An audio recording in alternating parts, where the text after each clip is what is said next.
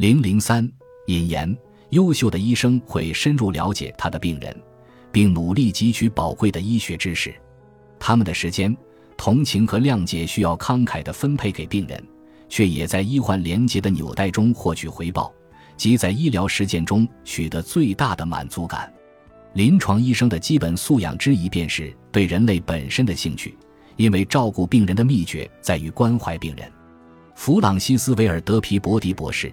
一九二七年给哈佛医学院学生的演讲，本书是我在图书馆中创作的，在全世界所有教育类机构的图书馆中，没有任何一家可以与之媲美。我喜欢把它当成我的私人领域，尽管有数以百计像我一样的人共享此地，我们都徘徊在各自研究的中间地带，瞻前顾后，却没有人因此而退缩。我那间宽敞舒适。摆满书籍的房间是一个医学圣所，里面收藏着有关医学治疗艺术的宝典和回忆启示。它是一座博物馆，一个肖像画廊，一个医学历史文献的宝库，一个远离现代科技喧嚣的避难所。对于我们这些专门照顾病人或从事医疗研究的人来说，耶鲁大学医学史图书馆是一个免受日常喧扰的安全之所及，科学创新与发展的滋养之泉。我所在的医疗中心的所有实验室和患者护理区，离那个高高的、带阳台的阅览室和他那一层医学宝库都只有几分钟的步行路程，而图书馆距离我每天花费大量时间的手术室正好有两个足球场的距离。三十年前，这段距离我可以在二十五秒内跑完全程，而即便是现在，人到中年，步履变慢，算上楼梯，我也能在三分钟内到达目的地。之所以如此便捷，是因为该图书馆的捐赠者的愿景。这三位热心的书商希望能够实现周游各地与各个时代。他们在二十世纪三十年代联合创建了这个藏书的天堂，将他们的个人收藏合并于此，以便每个希望了解医学历史的人使用。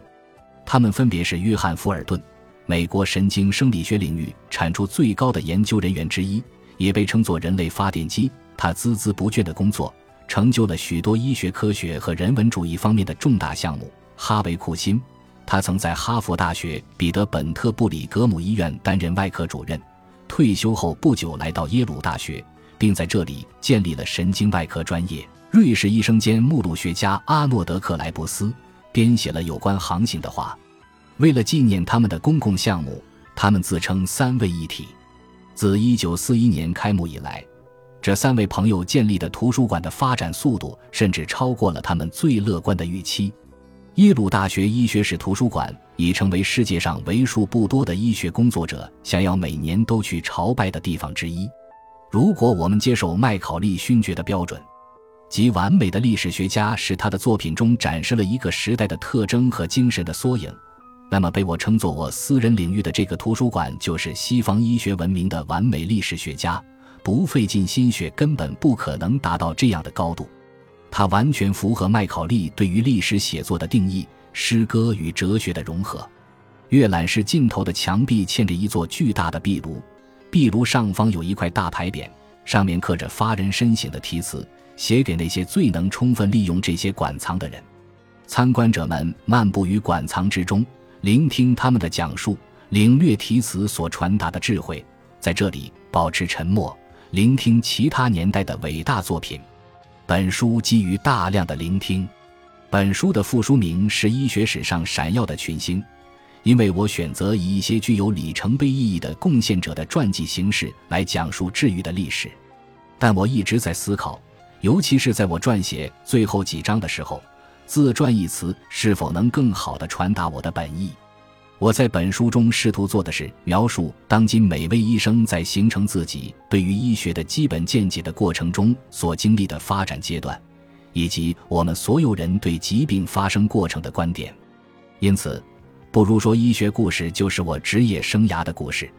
当我坐在病人的床边，试图重建导致他生病的一系列病理事件的序列时，我正在运用一种起源于两千五百年前的希腊的推理方法。同时，当我追溯我所遇到的一种疾病的发展时，我也在追踪现代医学所依托的理论的发展。我会对所有病例追本溯源，去找寻导致疾病的根本原因，并且我坚持这样的原则：只有在我作为医生理解特定患者的病因、疾病的源头以及它对机体内部所造成的破坏和预后过程后，才能有效的治疗该疾病。有了这些理解，我就可以做出诊断，确定治疗方案，并预测结果。希腊医生的每步诊疗过程受医学之父希波克拉底的影响巨大。医学的历史是由世代传承舌杖的医者们经过努力而不断改进的历程。他们致力于寻找使整个诊疗过程达到完美状态的方法。从16世纪开始，人们对人体内部的解剖结构才有了真正的了解。发展到18世纪，人们开始理解疾病对这些解剖结构所造成的破坏。医者们继而创新身体检查诊断方法，通过他们可以追踪症状和体征到其起源器官。而后，他们可以通过对死者的解剖来评估其诊断的准确性。随着听诊器等诊断工具的发明，对疾病部位的识别也变得越来越精准。借助于改良的透镜系统，人们认识到器官的疾病状态是由器官内的微小细胞引起的。在确定了疾病起源的微观定位后，医生们接下来将注意力转移到一个新的问题：什么导致了正常生理机能出现异常？这就是19世纪中期的情况。几十年之后，诊疗技术的整个发展过程越来越依赖对于器官、组织和细胞的客观研究，也因此越发依赖科学方法。这造成了一定后果。即医生不得不以历史学家称作还原论者的方式集中精力，有时却忽略了当下需要治疗的病人。尽管最好的医生总是尽力去关注病人的整体健康，但科学的精准要求使医生们无暇顾及整体。当然，并不是说整体主义与科学医学不相一致。事实上，在二十世纪的最后几年。当我们收集了更多关于健康人群患病经过的信息后，我们已经开始更加充分地意识到所涉及因素的复杂性。现在，我们很少去找寻疾病的单一原因，而是搜集每一个导致患者生病的因素。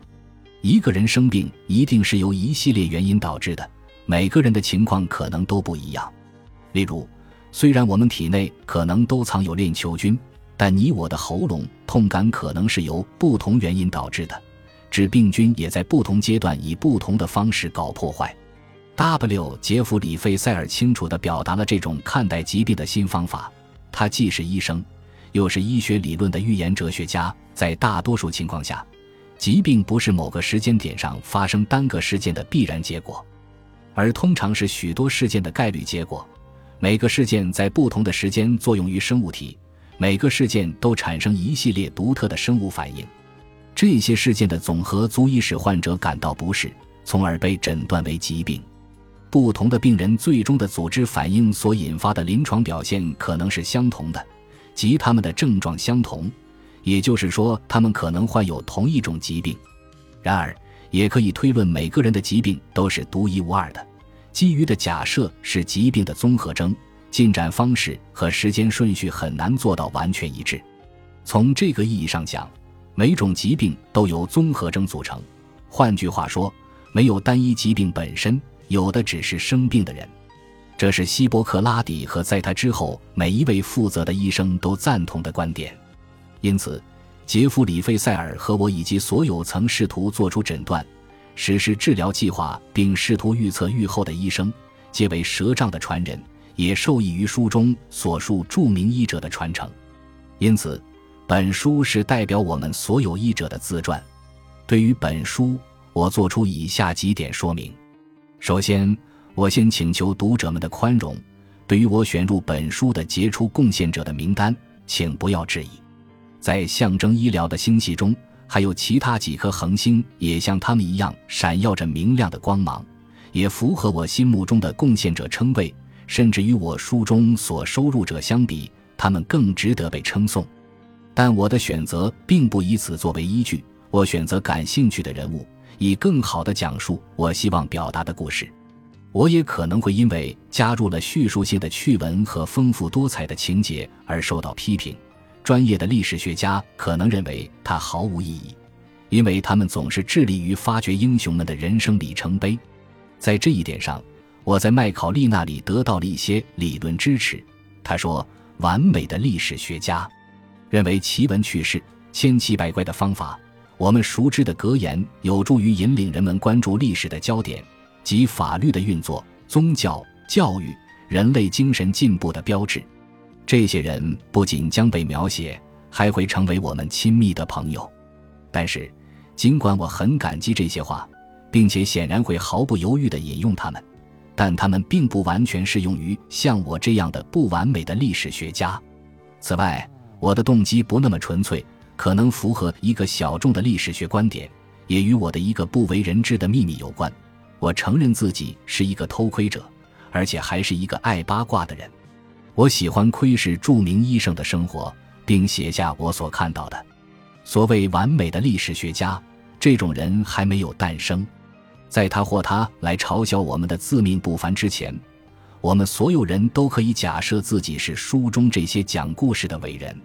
最后强调一点：一位言语犀利、令我欣赏的同事指出了书中某些可能的致命缺陷，一种过分惊叹的写作方式。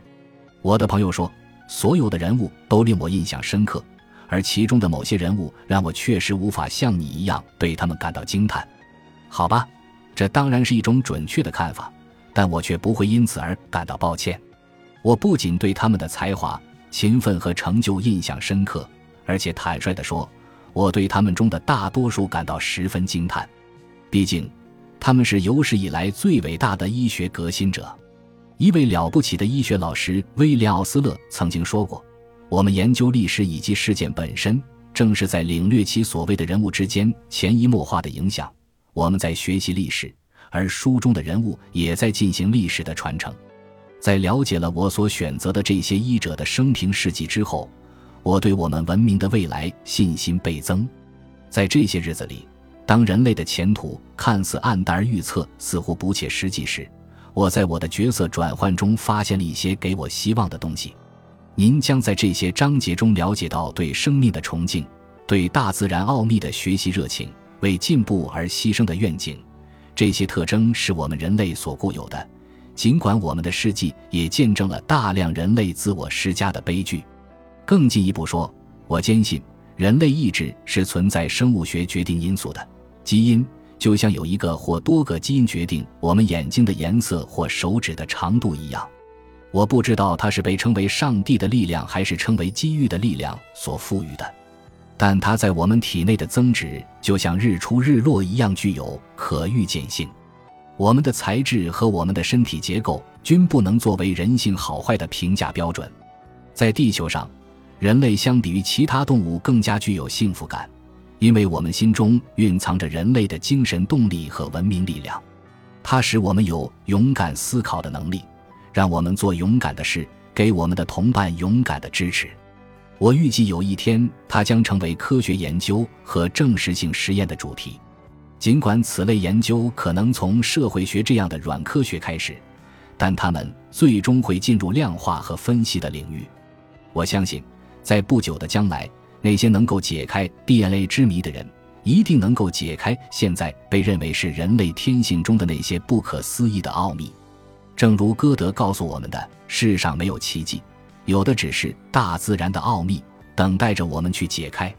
在理解了人类精神的生物学基础之后，我们便能够解释很多人类品质，如利他主义和一个人所谓的天性，如照顾他人使之恢复健康。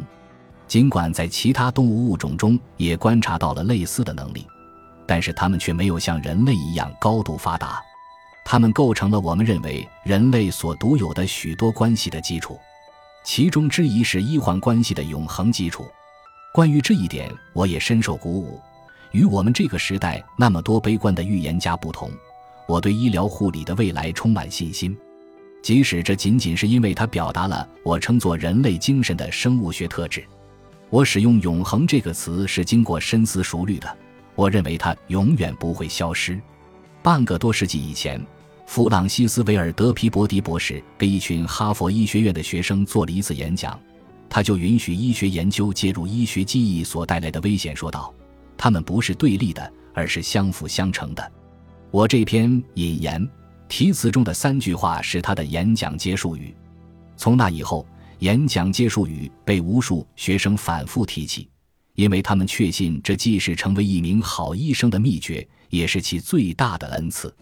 舍温毕，努兰，写于纽黑文市，一九八八年一月。